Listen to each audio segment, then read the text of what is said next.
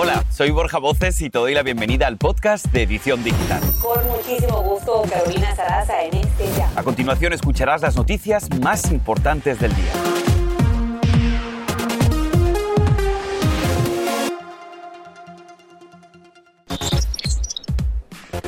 Un hombre hispano es baleado frente a su familia cuando compraban tacos en un restaurante de California. La policía cree que lo confundieron con un pandillero. Te contamos más de la investigación en vivo. Además, el cuerpo de una modelo fue abandonado afuera de un hospital en Los Ángeles. Su amiga, una joven mexicana, está en coma. Investigan qué pasó. Iremos en vivo al lugar. ¿Tienes un teléfono iPhone que se dañó y no quieres pagar por otro nuevo? Apple te ofrecerá enviarte las partes para que tú lo arregles. ¿Cómo funciona? Bueno, te explicamos.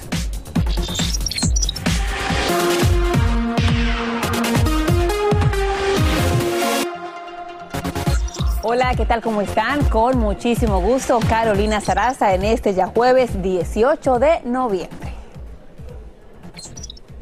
Y también te saluda Borja Voces en vivo desde Las Vegas, Nevada, a solo horas de la noche más importante de la música latina, Latin Grammy 2021. Qué emocionante. Arrancamos directamente con la información y es que la policía cree que fue una equivocación, que lo confundieron con alguien más y por eso lo mataron. Arrancamos con el estremecedor caso de un hombre hispano que fue baleado estando con su familia, con sus hijos, cuando estaba comprando unos tacos en Los Ángeles. Pero, ¿qué fue lo que pasó y por qué? Nos conectamos en vivo con Isaías Alvarado, quien está siguiendo este caso y la investigación. Isaías, cuéntanos qué pasó, quién pensaban que era este hombre. Todo indica que James Vargas estuvo en el lugar equivocado a la hora equivocada. Su familia dice que él, su esposa y sus dos hijos pequeños fueron a una fiesta familiar y que eh, poco después de la medianoche de regreso a su casa, a él se le antojaron unos tacos, se detuvo un puesto para comprarlos y fue ahí cuando, solo por su aspecto, alguien más eh, lo baleó, le dio un disparo en el pecho. Esto sucedió cerca de la esquina de la avenida Central y la calle 92 en el sur de Los Ángeles, una zona donde abundan las pandillas. Isaías, justamente escuchábamos parte de este reporte que se dice que alguien se le acercó y le dice a qué barrio pertenece y sin ni siquiera este hombre tuviera la oportunidad de responder, fue que disparó. ¿Qué dice la policía?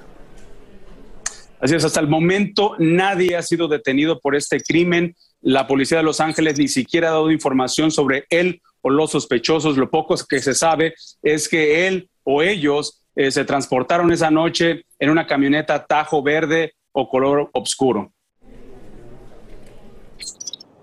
Pues muchísimas gracias, Isaías, por haberte conectado con nosotros con detalles de la investigación. Y también bajo investigación sigue la extraña muerte de una modelo que, escuchen los detalles, fue abandonada por hombres enmascarados en las puertas de un hospital de Los Ángeles el fin de semana pasado. La policía reveló que Christy Yales, de 24 años, murió por sobredosis de droga. Y además, su amiga hispana, Hilda Marcela Cabrales Arzola, quien estaba con ella esa noche, se encuentra en estado crítico en un hospital. La madre de la joven fallecida teme que su hija haya sido agredida sexualmente antes de morir. El padre de la joven hispana que está en coma habló con Univisión. Vamos a verlo. Estamos devastados por la situación que está viviendo mi hija. Ella llegó aquí a Los Ángeles para cumplir sus sueños, para tener una mejor oportunidad de, de trabajo y de triunfar. Yo le comento a toda esta gente, a todas esas jovencitas que salen, que que por favor se cuiden, que no confíen. Sin duda seguiremos muy de cerca esta investigación y aquí en la edición digital les tendremos todos los detalles. Una mujer hispana enfrenta cargos de homicidio involuntario por haber inyectado silicona ilegal en los glúteos a una paciente. Esto le provocó una embolia pulmonar hace ya tres años. Un juez de Texas le fijó una fianza de 40 mil dólares a Lisa Fernández y ordenó que no puede realizar procedimientos médicos o cosméticos sin licencia. Ahora la víctima, Marja McClendon, experimentó tos con sangre, dolor y dificultad para respirar durante dos días de tratamiento en Houston y luego perdió la vida en un hospital. Y te contamos que Nueva York está de luto cinco miembros, cinco de una familia migrante hispana de apellido Rivera y de origen guatemalteco, entre ellos una niña de 14 años que llegó al país hace solo cuatro meses, murieron quemados dentro de una casa en Riverhead, Long Island, que estalló en llamas. No pudieron escapar del tercer piso de esta vivienda registrada como patrimonio histórico y que estaba dividida en tres departamentos. Los cuerpos fueron descubiertos cuando los bomberos extinguieron este terrible fuego. Vamos a conectarnos con Nayeli Chávez Geller, ella nos trae lo último de esta terrible tragedia. Nayeli, adelante, muy buenas tardes. Muchas gracias. Nos encontramos en Riverhead, Long Island, frente a la propiedad donde murieron cinco miembros de una misma familia de origen guatemalteco a consecuencia de un voraz y dantesco incendio. Esta mañana aún se puede oler el humo y como podemos ver, las llamas devoraron por completo esta histórica propiedad que había sido convertida en apartamentos. Tenemos entendido que la familia vivía en el tercer piso, en el segundo habían otros dos apartamentos y en el primero vivía el casero de esta casa. Las autoridades aún están intentando determinar la causa exacta de este incendio, aunque la investigación preliminar indica que pudo haberse tratado de un accidente, aunque también han revelado que al parecer la casa no contaba con las alarmas de incendio o los detectores de humo. Sin embargo, esta tragedia ha conmocionado enormemente a esta comunidad, en su mayoría inmigrante de origen centroamericano. Eh, como podemos ver a lo largo del eh, día y ayer, han venido a estar dejando eh, flores, veladoras y otras muestras de cariño, apoyo y solidaridad. Repito, es una comunidad trabajadora, mayormente agrícola, trabajadores de construcción. De hecho, una de las víctimas identificada como Douglas Rivera trabajaba en la construcción. Todos profundamente conmocionados por esta tragedia. Es toda la información por el momento. Regreso con ustedes. Y te agradecemos por esa información a Yeli Chávez Gele, realmente una historia muy triste, en paz descanse. Mientras tanto le contamos que el actor Alec Baldwin enfrenta una segunda demanda presentada por la supervisora del guion de la película Rust, Mamie Mitchell, tras la muerte por un disparo accidental de la directora de fotografía. Mitchell acusa al equipo de producción, incluyendo a Baldwin, de ser responsables de las peligrosas condiciones en el set de grabación, donde había armas y por los daños emocionales que le ha causado este incidente. La semana pasada lo demandó el jefe de iluminación. Este es el podcast de Edición Digital, con noticias sobre política, inmigración, dinero, salud y mucho más. Y mucha atención porque un video pone en suspenso el veredicto del caso contra Kyle Rittenhouse. Y es que escuche, los abogados de este joven de 18 años que el año pasado, como ustedes recuerdan, le quitó la vida a dos personas durante una violenta manifestación en Kenosha, alegan que la fiscalía les entregó una copia de mala calidad del video que presentaron inicialmente y que podría sin duda resultar determinante en el caso, por lo que ahora piden anular el juicio. Estaremos muy pendientes, por supuesto. Y los ojos del país estarán enfocados en el cielo, donde mañana en la madrugada veremos el último eclipse lunar del año y además uno de los más largos de los últimos siglos. Albert Martínez nos cuenta más de lo que podemos esperar. Albert, te escuchamos, adelante. Muy buenas, esta madrugada no nos podemos perder el eclipse de luna, aquí tenéis las diferentes fases, porque va a ser el último del año. Y además es interesante, porque la luna está en el apogeo, en el punto más alejado de la órbita, de modo que será una luna más pequeña. La veremos eclipsada en un 97% y de ese color rojizo. Y al estar en el apogeo va a ser un eclipse bastante largo. Lo que necesitamos es esto, que la luna, la Tierra y el Sol, nuestra estrella, estén justo en el mismo plano. La luz del Sol, ¿qué hace? Ilumina nuestro planeta y este proyecta una sombra. Pero ¿qué hay alrededor de la Tierra? La atmósfera. La luz del Sol llega a la atmósfera, absorbe parte del espectro y solo los colores rojos y amarillentos son los que terminan proyectando la sombra. De modo que cuando la luna se meta en esa sombra, adquiere esos colores rojizos habituales del eclipse. La umbra es el nombre técnico de esa sombra, la penumbra cuando ésta se va oscureciendo. Y eso ocurre esta próxima madrugada. Así que, ¿cuáles son, ¿cuáles son los mejores sitios? Pues pues donde el cielo esté despejado. Desde Texas hasta todo el valle de Ohio no habría muchas nubes en la madrugada del viernes, así que a la una arranca, el máximo es a las 4 horas de la costa este y termina a las 7 de la mañana. La costa oeste tendrá más nubes, así que será algo más complicado. Pero os tengo un plan B. Si no podéis ver el eclipse, todavía durante lo que nos queda de semana, las Leónidas mirando hacia el sur, esta lluvia de estrellas, la del mes de noviembre, que es bastante espectacular. Así que a disfrutar, eclipse y lluvia de estrellas. Regreso con vosotros. Excelente explicación, muchísimas gracias Albert. Cuando salgamos del Latin Grammy entonces miraremos al cielo. Y te contamos al regresar que una mamá de tres, de una niña de tres años que llevaba en brazos a su hermanito recién nacido cuando deambulaban solos por una calle en México. Tenemos todos los detalles. Y han experimentado problemas alimenticios como subida de peso o anorexia durante el último año, tal vez tenga que ver con el coronavirus. Tenemos más aquí en tu edición digital. Te esperamos con más. Y ahora regresamos con el podcast de Edición Digital con las principales noticias del día.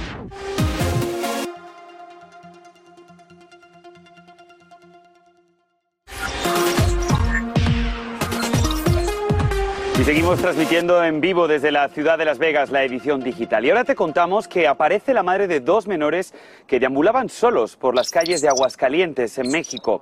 Se trata de una niña de al menos tres años de edad quien llevaba en brazos a su hermanito de apenas días de nacido. La mamá le dijo a las autoridades que los dejó solos desde las 10 de la noche del domingo y al regresar a las 3 de la madrugada ya no los encontró en la casa.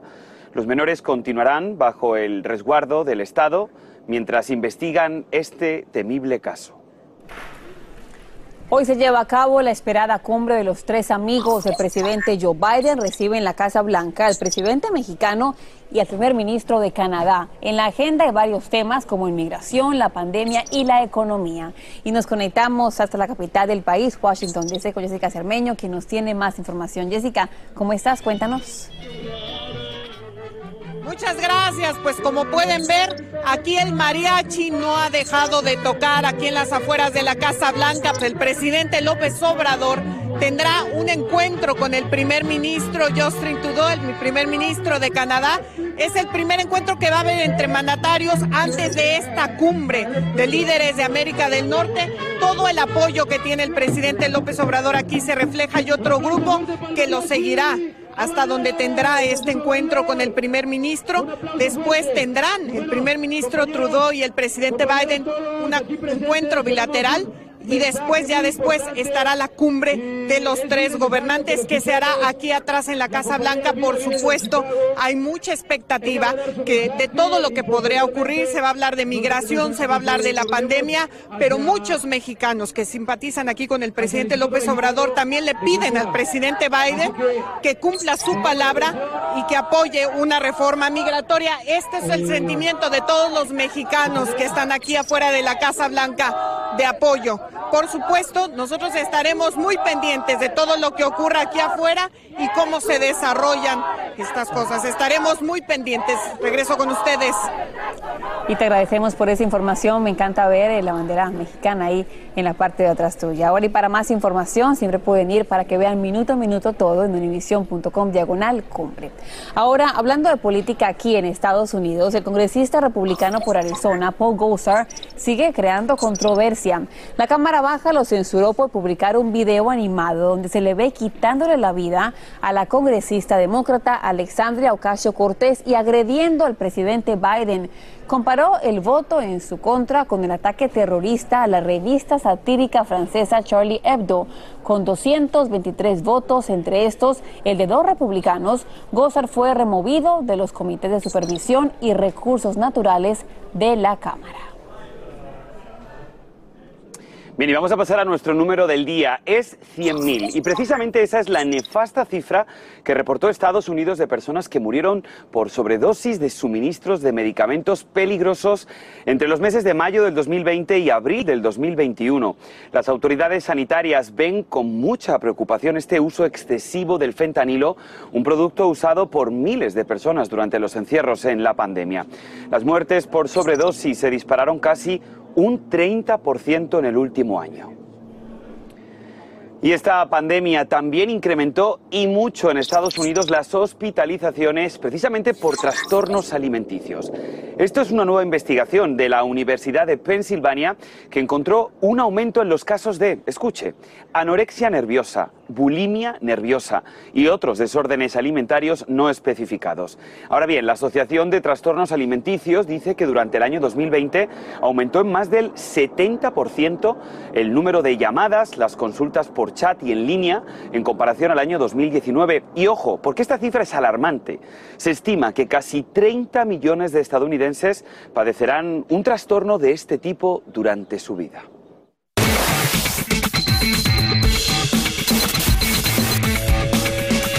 Una excelente noticia para millones de personas que usan iPhones y computadoras Mac y es que Apple permitirá que los clientes compren en línea repuestos para arreglar los equipos y lo puedan hacer en casa, como nos cuenta Andrea León. Andrea, yo estoy emocionadísima, pero cuánto va a costar, cómo funciona y será complicado. Sí, aquí te explico, Caro. Se trata de algo que hasta ahora solo podían hacer los cerca de 5.000 proveedores autorizados de Apple y unos 2.800 reparadores independientes autorizados, pero ahora estará disponible para todos. Los usuarios podrán adquirir piezas originales de Apple y sus respectivos manuales con instrucciones para hacer más fácil la reparación en casa. Este nuevo programa de autoservicio comienza poniendo a disposición de los clientes unas 200 piezas y herramientas relacionadas con la cámara, la batería y la pantalla de los teléfonos. Primero estará disponible para los dos últimos iPhones, el 12 y el 13, y después para los ordenadores Mac con chips M1. El servicio comenzará a principios del próximo año en Estados Unidos y seguirá expandiendo a otros países a lo largo de 2022. Los precios de las piezas serán similares a los que tienen actualmente los talleres de reparación independientes. Y lo mejor de todo, no vayas a botar las piezas antiguas de tu teléfono Regrésalas a cualquier tienda Apple porque podrías recibir a cambio descuentos en otros productos. Una buena noticia para todos aquellos amantes de la tecnología, aunque yo por lo menos caro prefiero que me lo arregle alguien más, que sepa hacer su trabajo. Totalmente, bueno, aproximadamente cuesta unos 234 dólares arreglar el teléfono en Apple, así que ojalá que sea más económico, pero como bien dices, que sea con instrucciones así bien básicas. Número uno, tome el teléfono. Número dos, ábralo, porque si no, va a acabar más dañado. Exacto. Andrea, gracias. Gracias. Ahora seguimos con más aquí en la edición digital. Mi Borja, tenemos más y hasta deportes, ¿no?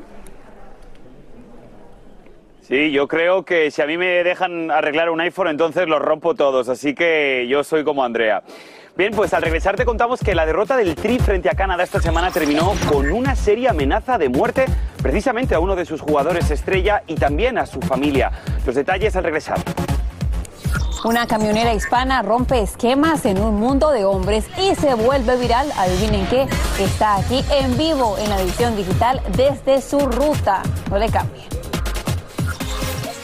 Este es el podcast de Edición Digital, con noticias sobre política, inmigración, dinero, salud y mucho más. Escuche esto, dile a Memo que se vaya de la selección o lo matamos. Este es parte del mensaje que recibió en redes sociales Carla Mora, la esposa del arquero de la selección mexicana Guillermo Memo Ochoa. Esto tras la derrota del Tri frente a la selección de Canadá esta misma semana. La amenaza se presentó luego de que Memo Ochoa cometiera, bueno, algunas fallas durante este partido de eliminatoria para el Mundial de Fútbol de Qatar. Algo increíble. Le dijeron que era imposible, pero una madre hispana se abre camino en un mundo de hombres. Hablamos de Irlanda Sánchez, una camionera mexicana que se ha vuelto viral con su canal de YouTube y en TikTok. Ahí comparte sus viajes y aventuras por las carreteras del país con millones de personas. Nos conectamos con Irlanda desde su camión en alguna parte del país. Irlanda, esto me fascina. Cuando alguien te dice no, no se puede, no está bien visto y lo consigues. ¿Qué mensaje le mandas tú a esta persona que se atrevió a decirte eso? Pues a pesar de los años aquí está y soy una latina inmigrante que llegó a este país y me logré como mujer y es un orgullo para mí poderle decir a todas mis mujeres que este trabajo está hecho también para nosotras y que sí podemos. Eres una madre de familia y una niña de 12 años. Cuando uno sale a la oficina es complicado, ¿no? Pero te vas en un camión todos los días, lejos de tu casa. ¿Cómo manejas tú esa vida personal de madre de familia? Pues es un poco difícil porque pues tengo que salir a trabajar y Pues hoy en día tenemos, gracias a Dios, las redes sociales y las aplicaciones para hacer videollamadas y todos los días estoy al pendiente de ellos. Y el obstáculo más grande, Irlanda, de estar en un mundo donde se paran a comer y me imagino que eres de las pocas mujeres que están ahí sentadas. ¿Qué te dicen los hombres cuando ven tremendo camión y te bajas tú, una mujer que está conduciéndolo?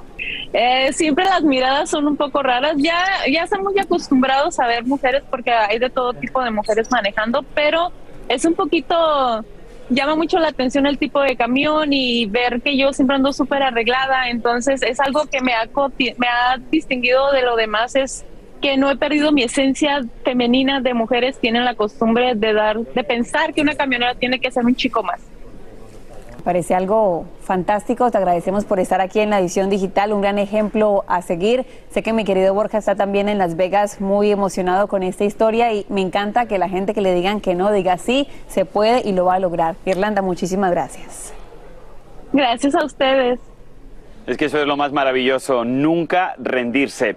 Y familia, estamos a solo horas de que dé comienzo la noche más importante de la música latina. Ya está todo listo para que dé comienzo la vigésimo segunda edición de Latin Grammy. Esta noche se espera que grandes artistas nos hagan literalmente soñar. Gloria Estefan, Gloria Trevi, Bad Bunny, la vuelta a los escenarios de Cristina Aguilera, Paula Arenas y muchísimos más. Comenzamos a las 7.06 Centro con la mejor alfombra del año, donde tus artistas favoritos regresan a Las Vegas después de que comenzara esta pandemia. Chiqui Delgado, Raúl de Molina, Sofía Reyes, Mane de la Parra y un servidor. Ya estamos listos para ofrecerles lo mejor de Noche de Estrellas del Latin Grammy. Carolina. Ahí estaremos para apoyarlos, para verlos y para bailar desde casa. Hasta mañana. Muchísimas gracias. Y así termina el episodio de hoy del podcast de Edición Digital. Síguenos en las redes sociales de Noticiero Univisión Edición Digital y déjanos tus comentarios. Como siempre, muchas gracias por escucharnos.